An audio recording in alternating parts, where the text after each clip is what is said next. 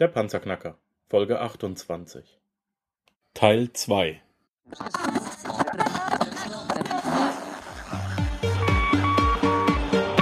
Hallo zusammen, ich bin Markus, willkommen beim Panzerknacker Podcast. Lass uns loslegen. Wenn du mich zum ersten Mal hörst, danke ich dir fürs Kommen. Wir reden hier über Geld, das erforderliche Mindset, finanzielle Freiheit und alles, was dazugehört.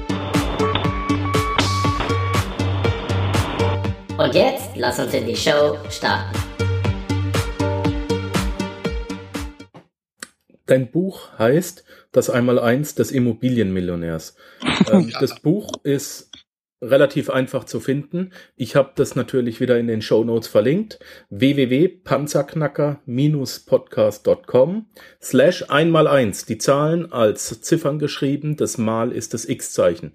Also panzerknacker-podcast.com slash 1x1. Da kommt man direkt zu deinem Buch. Das kostet 20 Euro, kann man sich äh, ohne Probleme mal holen und einfach mal diese 100 Seiten lesen. Das nächste Wochenende ist gesichert. Auch da wieder Hallo Wacheffekt, Augen offen, ohne Ende. Ähm, so wie es der Flo jetzt gerade erklärt hat, so schreibt er das auch sensationell. Ähm, Danke. Gerne. Ehre, wenn Ehre gebührt. ähm, Flo, was ist äh, die absolute Grundvoraussetzung, die ich mitbringen muss, um zum allerersten Mal eine Immobilie zu kaufen? Also ich sag immer, das Erste, was man machen muss, ist sein eigenes finanzielles Zeugnis, mm, ich sag mal so, auf, ähm, auf Trab zu bringen. Was ist das finanzielle Zeugnis? Und zwar ist es so, dass ähm, wenn du eine Fremdfinanzierung von der Bank möchtest, dann beurteilt die natürlich auch deine Bonität ähm, nach bestimmten Gesichtspunkten. Dazu gehört im ersten Schritt dein Schufa-Eintrag, ob du einen Schufa-Eintrag hast oder ob du Negativmerkmale in deiner Schufa hast. Was ist die Schufa? Die Schufa ist im Moment so eine Art Datenkrake in Deutschland, welches alle wirtschaftlichen Daten, wenn du am wirtschaftlichen Verkehr teilnimmst, sammelt. Ähm, Gerade nochmal bitte bedeutet, ein bisschen wie viele Kreditkarten hast du? Gerne. Ja. Also ähm, die Schufa gehört zu 100 Prozent, ich glaube also 80 Prozent allen deutschen Banken. Und der Job der Schufa ist es, wirtschaftliche Informationen über den Bürger zu sammeln. Das bedeutet, wie viele Konten habe ich, welche Konten habe ich, habe ich Kreditkarten, habe ich irgendwelche Mobilfunkverträge, habe ich Konsumentenkredite, habe ich Immobilienkredite, wie viele Konten habe ich, ähm, habe ich meine Rechnungen immer brav bezahlt. Und äh, dieses wird dann im Ergebnis zu einer bestimmten Note, ich sag mal so, aggregiert, also zusammengetragen. Und diese Note ist unheimlich wichtig, ob du einen Kredit bekommst oder nicht. Das Schöne ist, dass jeder Bürger einmal im Jahr das Recht hat, kostenfrei diese Information bei der Schufa zu beantragen oder mit einem kleinen Ovolus unter meineschufa.de kannst du dir auch äh, da jederzeit einen Zugang verschaffen, dass du immer schauen kannst, wie verändert sich oder wie ist dein Kredit oder dein Bonitätsrating. Ich sag mal so alles über 88, es geht bis 100, ist eigentlich gut. Ähm, und du solltest selber immer aufpassen, dass vielleicht, dass du nicht ein paar Socken bei H&M gekauft hast, die du dann vielleicht vergessen hast zu bezahlen. Da reichen wirklich 50 Euro und du bekommst in Deutschland keine Immobilienfinanzierung mehr. Und deswegen ist eines der ersten Punkte, um sein finanzielles Zeugnis im Griff zu haben, dass man mal seine Schufa optimiert zu guckt, ob da irgendwelche komischen Sachen drin stehen, Negativmerkmale drin stehen und dann versucht diese negativ Merkmale zu beheben. Das ist zum Beispiel der eine Punkt, den man unbedingt vorher machen sollte, weil es das entscheidet darüber, ob du eine dumme Figur bei der Bank machst oder ob du mehr oder weniger durchgewunken wirst und auch ähm, welche Kreditkonditionen du kriegst. Mhm. Das zweite, was du machen solltest, weil bei jeder Kreditanfrage Frage, äh, die du stellst in der, in der Immobilienfinanzierung, möchte die Bank auch eine Auskunft bekommen beziehungsweise Zugriff bekommen zu deinem Hauptkonto, um deine Kontoverhalten zu analysieren.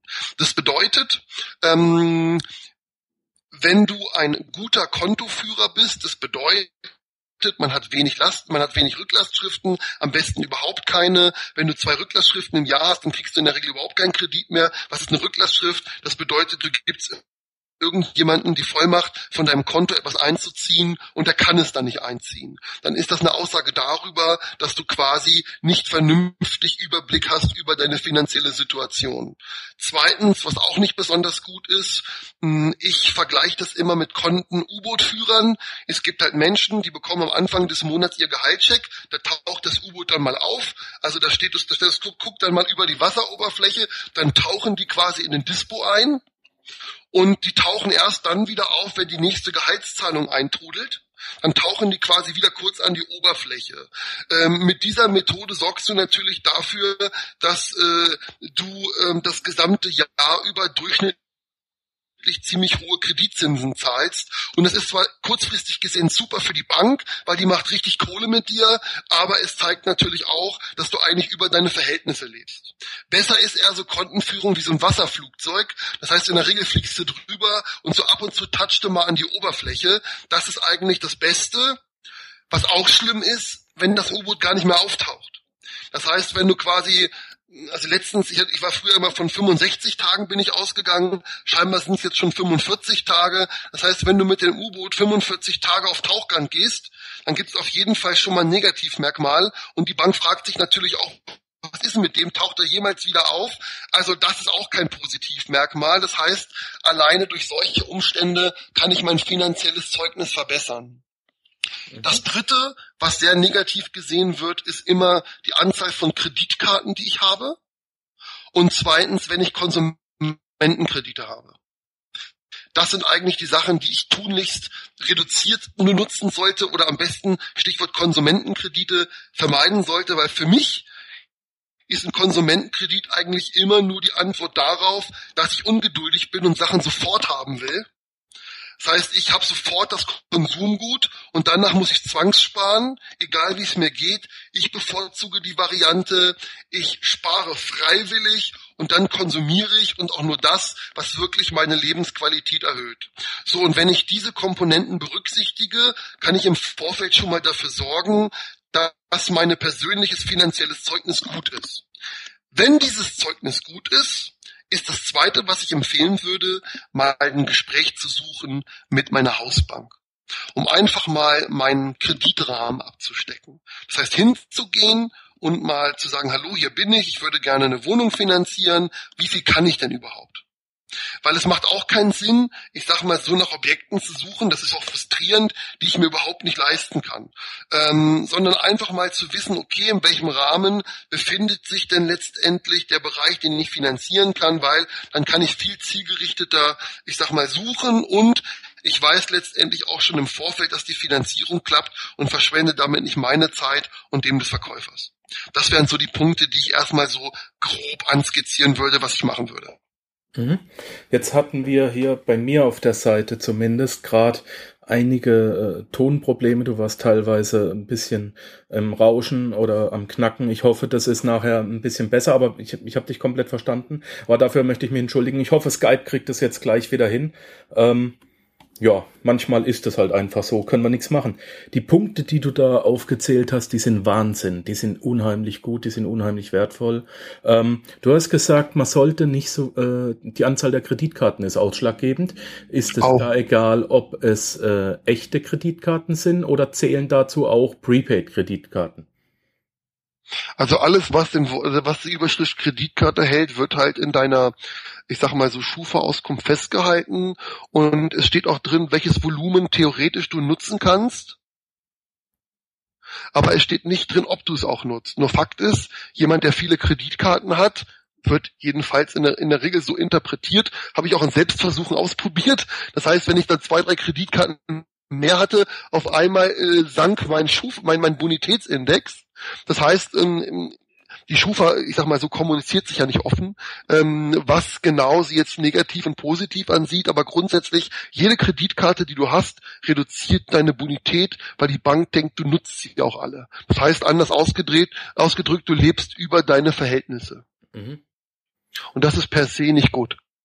Ist mir gerade eingefallen, vielleicht äh, kriege ich es ja hin, mit irgendeinem Schufa-Mitarbeiter mal ein Interview zu machen, dann kann der mir mal erklären, wie die das berechnen. Ja. Also das habe ich selbst versucht. Ich war auch bei der Schufa selber und die haben mir kommuniziert, dass sie System so viele Komponenten beinhaltet und sich so über so viele Jahre entwickelt hat, dass sie selber gar nicht mehr wissen, wie die Kausalketten jetzt am Ende dann wirklich funktionieren. Das heißt, es gibt am Ende dann einen Score und die können nicht mehr auf den Punkt genau aussagen, welcher, ich sag mal so, welche Veränderung jetzt genau welche Auswirkungen hat. Aber Fakt ist, per se schlecht ist, wenn du immer über deine Verhältnisse lebst. Mhm. Also der Beherrscher des Systems wird vom System beherrscht. Das ist die Schufa. das ist eigentlich ein mehr oder weniger Schuber, wenn man dem Glauben schenken darf, aber mir wurden so viele Kriterien aufgezählt, die sich gegenseitig bedingen, dass es wirklich enorm schwierig ist, herauszufinden, was jetzt genau wie läuft. Also die Kriterien sind wirklich Wahnsinn. Bis wo du wohnst, in welchem Stockwerk du wohnst und, und ob du jetzt im Eigenheim wohnst oder wie oft du umgezogen bist. Es gibt so viele Komponenten, die sind wirklich, dann ist es wirklich schwierig, die isoliert zu betrachten am Ende. Ja, ähm, Verstehe ich. Äh, danke, dass du uns die Schufa erklärt hast, weil gerade die Panzerknacker hier in der Schweiz und in Österreich, die kennen die so natürlich nicht, ja. Hier in der Schweiz gibt's, äh, ja, gibt's dieses zentrale Register so auch in der Stärke nicht, aber hier in der Schweiz äh, gibt's auch seit 2008 keine Konsumkredite mehr per Gesetz. Du kannst dein Konto nur noch im Plus halten und wenn es auf Null steht, hast du kein Geld mehr. Denn es ist per Gesetz verboten, dass sich die Bürger überschulden und du darfst dann, du musst dann mindestens einen Kredit von 5000 Franken aufnehmen. Finde ich gut. Am Anfang waren, waren, waren alle äh, Krass. erbot. Ja, wusstest du nicht, ne? Finde ich super. Okay. Ist, ist auch geil. Du guckst drei Monate die Schweizer machen die, die Schweizer machen vieles besser. Ja. Du guckst drei Monate blöd aus der Wäsche, zahlst deinen Konsumkredit zurück, deinen Überziehungskredit. Es gab natürlich so eine Kulanzzeit. Sache erledigt. Okay. Das war's. Und es geht. Also das, das würde ich mir wünschen, dass es in Deutschland äh, auch eingeführt wir, würde. Beeindruckend. Bitte, bitte, bitte ähm, einfach diese scheiß Überziehungskredite streichen per Gesetz. Ja. Also wir haben in Deutschland eine Regel, dass wenn du mehr als 45 Tage drunter bist, also das U-Boot sinkt, dann muss die Bank dir ein alternatives Finanzierungskonzept, ich sag mal so, vorschlagen. Meiner Meinung nach ähm, führt das aber eher zu einem anderen Phänomen. Das heißt, ich tauche ab, 45 Tage, dann bekomme ich quasi eine Umschuldung auf einer kleinen Rate und dann habe ich wieder die Chance abzutauchen. Also ähm, damit, ich sag mal so, erhöhe ich eigentlich die, das Verschuldungsvolumen der Bürger, aber gut, ich sag mal, vielleicht gut gemeint, aber gut gemacht finde ich es anders. Richtig. Ganz genau. Nee, äh, wie, ich kann es nur noch mal sagen, es kam 2008, äh, es gab hier, ob es eine Abstimmung gab, weiß ich gerade gar nicht. Ähm, zack, von heute auf morgen, es sind Überziehungskredite verboten. Fertig. Top. Ähm, da kannst auch nichts mehr auf Raten kaufen im, im Laden, äh, wenn du, wenn du eben andere Kredite am Laufen hast. Die Kredite sind schon zentral verzeichnet, ja. Da gibt's eine Abfrage, aber du kannst nicht einfach was kaufen.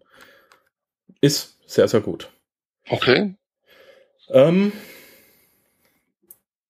du sagst aber auch, du hast dich primär nicht nur auf Immobilien, sondern auch noch auf Cashflow-Investitionen ausgerichtet. Das ist, ich nimm Stopp, also nicht nur Cashflow-Investitionen, es gibt ja bei Immobilien zwei Varianten. Du kannst was ankaufen, mit der Hoffnung, der Preis steigt und es dann wieder zu verkaufen. Das ist eigentlich nicht meine Philosophie. Das passiert halt manchmal, ähm, sondern die Philosophie ist halt eher, dass ich etwas kaufe mit der Idee, das für immer zu behalten, weil meine Idee ist ja, dass ich von den Mieteinnahmen leben kann. Ne? Und das sind die sogenannte Hold-Strategie. Und das ist, was ich eigentlich bevorzuge. Du kommst natürlich irgendwann mal zu, auf die Situation zu, das ist immer, ich sag mal so, jeder, der Exponentialrechnung versteht, versteht auch, dass mit der Menge an Investments dann auch immer sehr, auch mal wirklich sehr verrückte Sachen passieren, dass quasi irgendein Mieter auf dich zukommt und sagt, ich möchte meine Wohnung unbedingt verkaufen oder unbedingt kaufen und dann fragst du ja, eigentlich habe ich jetzt nicht dran gedacht, aber was wär's dir denn wert? Und dir dann was vorschlägt, äh, wo du sagst, okay, äh, puh, du musst die Wohnung wirklich lieben. Naja gut, dann äh, werde ich mich wohl von dieser Wohnung verabschieden müssen.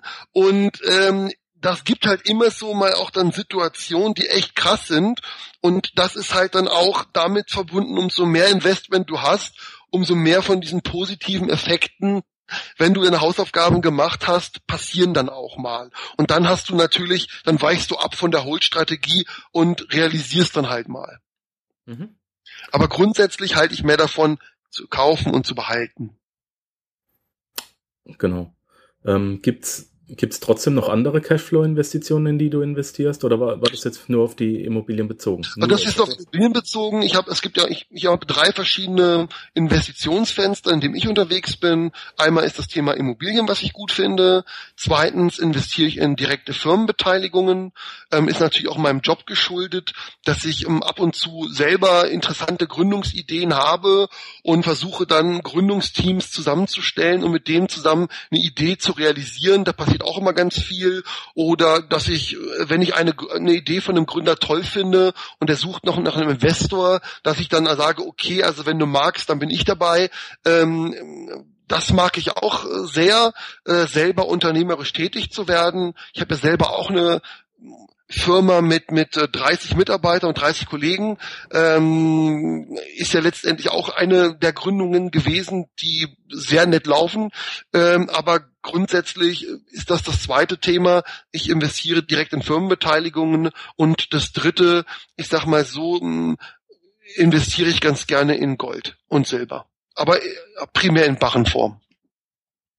Ich auch habe ich meine vierte Episode drüber gedreht. Läuft auch sehr, sehr gut. Äh, viele, viele Leute kennen das gar nicht so, weil sie das gar nicht mehr auf dem Schirm haben. Äh, Gold, Silber und ähm, auch strategische Metalle. Die Episode kommt nächste Woche raus. Äh, heute ist der 18.07. Ähm, nur als kleiner Hinweis für dich, ich werde dir den Link schicken. Äh, guter, guter Freund von mir bietet strategische Metalle an, äh, wenn dich das interessiert. Teilweise 40 mal seltener als Gold und zu einem Preis günstiger als Silber. Ähm, Puh. Industriemetalle, die die eben äh, in der Industrie verbraucht werden und nur als Nebenprodukt beispielsweise in Kupferminen abgebaut werden, weil sie so selten sind, dass ein Eigenabbau sich gar nicht lohnt. Mach die Kupfermine zu, hast du dann eben auch ähm, dieses Metall nicht mehr. Mhm. Diese Metalle. Aber nur am Rande, das ist heute nicht unser Thema, aber äh, eben auch ein großes, großes ähm, Hobby von mir, das sehr, sehr interessant ist. In physischer Form, möchte ich sagen.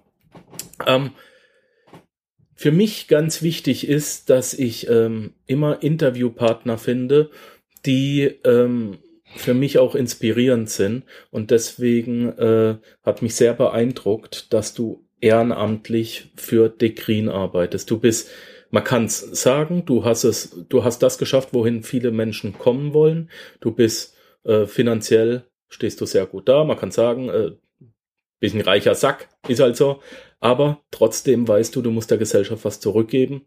Ähm, was ist der Green? Was machst du da? Ähm, da habe ich drei Jahre ehrenamtlich als Nachhilfelehrer gearbeitet. Da geht es darum, dass dort ähm, Familien sich, sich äh, das ist quasi ein ehrenamtlicher Verein, da bekommst du nichts dafür, ähm, dass sich dort Familien melden können, die sich für ihre Kinder keine Nachhilfe leisten können. Ähm, oft sind es auch ähm, mit Migrationshintergrund. Das heißt, die kriegen dann oft auch ein bisschen mehr als Nachhilfe. Du machst auch ein Stück weit dann Lebensberatung und gibst denen mal Hinweise, äh, wie man sich eigentlich verhalten muss, wenn man Erfolg haben will oder wenn man sich richtig entwickeln möchte. Und äh, das habe ich jetzt über, ich glaube, zwei, drei Jahre gemacht. Im Moment äh, pausiert es ein bisschen, weil ich zu viel andere Projekte habe, aber das möchte ich auf jeden Fall wieder in Angriff nehmen, sobald ich wieder ein bisschen mehr Zeit habe, weil das ist eine Sache, die erwärmt das Herz, die macht menschlich total Spaß. Wenn du sowas jetzt nicht, nicht durchführen kannst, weil die Zeit eben einfach nicht reicht, merkst du, dass dir da was fehlt? Also wenn mir die Zeit für alles fehlt, dann fehlt mir da nichts. nee, aber ich sag mal so, ich find's einfach gut ähm, für das Charisma, gut für ja auch was du da zurückbekommst, ähm, was nicht Geld betrifft, was, was Thema, wir haben ja vorher beim Thema glücklich sein, was das ausmacht, finde ich das eine, eine wundervolle Komponente. Das heißt, man schenkt nicht nur dem Empfänger was, sondern man schenkt sich selber auch was damit. Und äh, das ist toll. Möchte ich, möchte ich auch nicht weiter ergänzen. Ähm Was ist das nächste Ziel, das du in deinem Leben erreichen willst? Das willst streichen wir. Was ist das nächste Ziel, das du in deinem Leben erreichen wirst? ähm, ja, das ist eine richtig gute Frage. Also ich mache immer am Anfang des Jahres äh, Zielmanagement, wo ich mir selbst für mich bestimmte Ziele setze und ähm, das Ziel für dieses Jahr, das ich mir persönlich gesetzt habe, ist noch ein, ein bisschen mehr an meiner persönlichen Fitness zu arbeiten. Also recht profanes oh, Ziel. Und was ich mir auch wünsche, ist, ich möchte eigentlich die Arbeitsumgebung aus meiner privaten Wohnung verbannen, so dass ich wirklich noch mehr Trennung habe zwischen Arbeit und Privatleben äh, denn ich, ähm, ich sag mal so, ich arbeite leidenschaftlich gerne und äh, ich habe den Hang dazu, dass sonst Arbeit mein ganzes Leben frisst und äh, habe einfach für mich dieses Jahr entschieden, dass ich meinen Schreibtisch zu Hause, meine Arbeit, mein Homeoffice, sage ich jetzt mal so, gerne rausschmeißen möchte und dann bei mir noch in der Firma arbeiten möchte. Das sind so für mich zwei Ziele, die wirklich also für mich groß sind. Ich habe, ähm, wenn ich kurz mal ein, eingreifen darf, ich habe mein Büro hier äh, auch zu Hause. Ich äh, ist zwischen zwischen Küche und Wohnzimmer. Ähm, verbringe ich auch die meiste Zeit meines Tages und ich habe bis vor kurzem eben auch genau dieses Ziel gehabt, ähm, und überlegt, Mensch, äh, werde ich das auslagern, werde ich da Miete für zahlen, werde ich mir ein extra Büro holen, in dem ich dann den ganzen Tag arbeite. Und dann habe ich vor einigen Tagen, einigen Wochen mit dem Thomas Klussmann ein Interview geführt. Sagt dir der was? Kennst du den, Thomas äh, Klussmann? Leider nicht. Ähm, sehr, sehr, sehr, sehr netter Mensch. Ähm, der hat mir Folgendes gesagt äh, dazu, das sagt er auch im Interview, vielleicht magst du die Episode mal anhören. Er hat gesagt, Mensch Markus, ähm, genau diese Frage stellen mir meine Leute auch immer. Äh, wenn ich beim Grillen bin, kannst du nicht mal nur der private Thomas sein. Er sagt, nee, kann ich nicht. Es gibt nur den Thomas. Es gibt keinen privaten Thomas, es gibt keinen beruflichen Thomas, es gibt den Thomas. Und genauso, äh, ich, ich habe lange drüber nachgedacht, ich habe mich echt hingesetzt und habe auch ja, es gibt nur den Markus und genauso gibt es nur den Florian. Wenn du wirklich gerne arbeitest und mhm. äh, wenn du dich dabei wohlfühlst, ähm, ich, ich weiß es nicht, ob es der richtige Weg ist, das zu verbannen, aber ähm, es ist schön zu akzeptieren, dass es nur den Florian gibt. Weißt? Hm, verstehe. Danke für deinen Hinweis. Das ist ein, ein toller Tipp. Mhm. Ähm, Einfach, einfach mal die Episode anhören, drüber nachdenken. Da sinne ich auf jeden Fall mal, da sinne ich auf jeden Fall mal drüber nach. Ja. Ähm, ich habe jetzt schon lange danach drüber nachgesinnt, zu dieser Entscheidung zu kommen und ich will das jetzt trotzdem mal antesten, zwar aus dem Grunde, weil ich will, ich will sehen, was es mit mir macht. Mhm. Manchmal probierst du ja auch einfach nur Sachen aus, weil du dir gar nicht vorstellen kannst, dass es auch so geht. Und sie bringen dich oft dann wieder zu neuen Erkenntnissen, die man aber selber oft dann auch erleben muss um die Wertigkeit für sich selber daraus zu erzeugen. Und ähm, ich werde aber auf jeden Fall im Hinterköpfchen nochmal behalten, dass es sehr schwierig ist, äh, den, den Arbeitsfloh, ich sag mal so, vom Rest des Flohs zu extrahieren. Ja, also ich mag halt den Gedanken, Danke. dass ich, dass ich kein, äh, dass ich kein Puzzle bin, das aus Fragmenten zusammengesetzt wird. Mhm. Ja, dass er mir das so in den Kopf setzen konnte. Thomas, vielen lieben Dank. Ähm, ich, und wir sind keine Fragmente, wir sind keine Puzzle. Wir sind das, was wir sind, nämlich vollkommen. Und sensationell. Ja, äh, du musst dich nicht zwingen, dich anders zu geben. Wie du eigentlich bist. Also, das sind die Gedanken, die mir dabei alle gekommen sind. Ähm, ich möchte es dir vielleicht als Gedankenanstoß mitgeben, als kleines Geschenk. Mir hat es sehr geholfen und ich, ich finde es sehr gut. Unabhängig davon, ob ich mein Büro mal auslagern werde oder nicht. Es ist äh, ja. Vielleicht lagere ich es dann auch wieder zurück. Man ja. muss ja alles mal ausprobieren, um den eigenen Weg, äh, ich sage mal so, herauszufinden. Und oft liegt die Lösung im Tun und Ausprobieren, äh, weil wir sind ja auch alle anders, ne? Und ja. jeder muss so seinen eigenen Weg immer finden. Und das ist schwer genug. Genau. ähm, ich mach mal einen harten Schnitt. Was sollte ich meinen Kindern zum Thema Beruf mitgeben, wenn sie so 15, 16 Jahre alt werden. Mm, also du meinst hinsichtlich der Berufswahl oder? Generell zum Thema Beruf. Was ist so das Wichtigste, was du denkst, dass man, dass man deinem Kind oder ich meinem mitgeben sollte? Werde immer, äh, die ganze Zeit ist es ja so, ich sag mal so, äh, was mich auch, seit ich Robert Kiyosaki gelesen habe, stört, ist die Tatsache, dass wir ein Schulsystem haben, das irgendwann vor etwa 180 Jahren implementiert wurde. Ich wurde übrigens von einem Hörer darauf hingewiesen, ich möge langsamer sprechen. Fällt mir jetzt auch gerade ein, du siehst, ich arbeite auch ständig an mir. Ähm, das Schulsystem wurde vor etwa 180 Jahren implementiert und damals waren wir ja auch noch teilweise äh, in der industriellen Revolution. Und äh, wir, wir werden ja im Prinzip darauf hingearbeitet, hintrainiert, Arbeitnehmer zu werden. Und wir kriegen diese Werte, die man und, und diese Handwerkssachen, die man als Arbeitgeber braucht oder um selbstständig für, für uns zu arbeiten, die kriegen wir gar nicht mehr so mit. Ähm, ja, äh, wie geht man mit anderen Menschen um, was unheimlich wertvoll ist für, für äh, Personalmanagement? Wie fülle ich meine Steuerunterlagen aus. Jeder braucht's, keiner kriegt's wirklich beigebracht. Ähm, wie, ähm, wie lese ich eine Bilanz? Wie bewerte ich ein Unternehmen? Ähm, was sind wirklich Werte? Das kriegen wir in der Schule alles nicht beigebracht. Wir werden aus meiner Sicht tatsächlich ähm, immer auf äh, Arbeitnehmer trainiert. Und was sagst du, was würdest du deinen Kindern zum Thema Beruf mitgeben? Wie sollen sie ihren Beruf wählen? Wie sollen sie ihr Berufsleben angehen. Ja. Mhm. Also grundsätzlich glaube ich, dass man nur dann gut ist, wenn man das macht, was man gerne tut. Das heißt, das Erste, was ich versuchen würde, meinen Kindern mitzugeben, ist herauszufinden, wo sie Spaß dran haben, wo sie ihre Talente haben, wo sie richtig für brennen.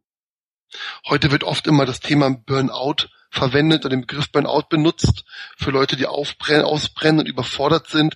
Aber der Begriff, der mir total fehlt, ist eigentlich Burn-in. Das heißt, man brennt für etwas. Weil wenn man für etwas brennt, dann kann man nicht ausbrennen.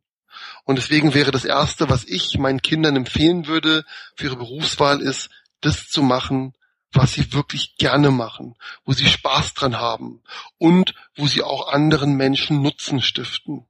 Weil wenn du anderen Menschen einen Mehrwert stiftest, Nutzen stiftest, dann ist in der Regel deine Berufswahl auch für dich selbst sinnstiftend, für andere auch. Und dann wirst du eigentlich immer Arbeit finden. Zweitens, was ich machen würde, ist, ich würde mir mal ein wenig die großen Trends anschauen. Momentan haben wir den Trend zur Digitalisierung. Das bedeutet, wenn ich zum Beispiel ein Kind habe, was künstlerisch begabt ist und total viel Spaß hat an Kunst, dann kann man natürlich eine Sache machen, man kann Kunst als Studiumrichtung wählen.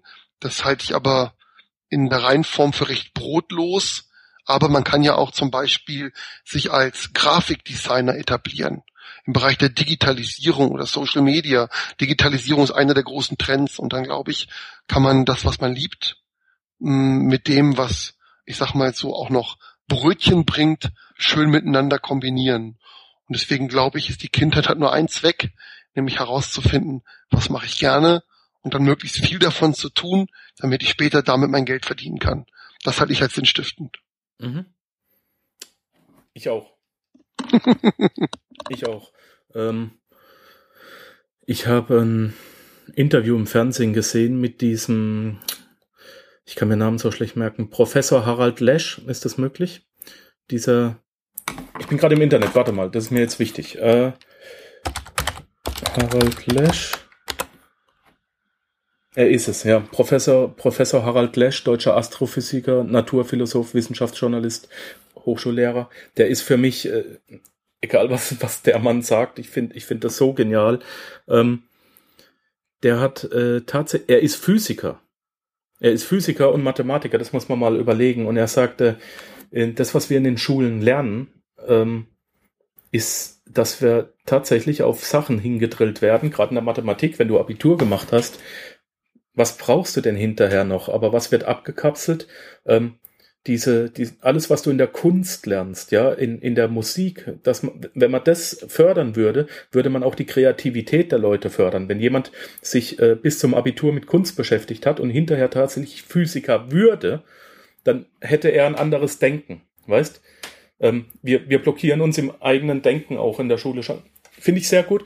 Wenn, Ich werde das Video raussuchen und in die Show Notes packen. Ich glaube, ich, ja, das werde ich machen. Das schreibe ich mir auf. Ich werde es auch dir mal schicken. Ähm, aber nicht, weil es unbedingt jetzt zum Thema passt, sondern weil das jetzt aus dem Gespräch so resultiert ist. Ähm, Flo, ich danke dir ganz, ganz recht herzlich für deine Antworten. Wir haben jetzt schon unglaublich fast schon wieder eine Stunde voll. Ist ja Wahnsinn. Ähm, mir kommt es vor, als ob wir gerade vor drei Minuten angefangen haben. Kann ich nur zurückgeben. Ähm, macht wirklich viel Spaß mit dir. Äh, ich, ich darf dir danken für deine ganzen Hilfestellungen, für die Zeit, die du äh, dir für uns genommen hast. Das einmal eins des Immobilienmillionärs äh, unter www.panzerknacker-podcast.com slash einmal eins. Ähm, ein sehr, sehr interessantes Buch, kurzweiliges Buch und eben aus der Praxis für die Praxis. Ähm, noch irgendwas von deiner Seite? Ähm, ich sag mal so, es gibt natürlich in diesem Zusammenhang Immobilien, da kann man ganz, ganz, ganz viel sprechen. Aber ich denke, wir haben wesentliche und gute Punkte angesprochen und ja, vielen Dank ähm, für die Möglichkeit, ähm, hier äh, unsere Gedanken weiterzugeben. Ich danke dir. Ähm, Flo, alles Liebe, alles Gute. Ich bin sicher, wir hören uns bald, bald wieder. Hm. Tschüss. Tschüss. Danke, dass du den Panzerknacker Podcast mit Markus Habermehl gehört hast. Wenn dir der heutige Input gefallen hat, dann freue ich mich, wenn du unsere Webseite an deine Freunde und Familie weiterempfiehlst. Vergiss bitte auch nicht, das Archiv auf meiner Webseite unter www.panzerknacker-podcast.com nach älteren Episoden zu checken. Dies ist eine Markus Habermehl Production. Bitte besuche mich auch nächste Woche wieder für eine weitere Folge vom Panzerknacker Podcast.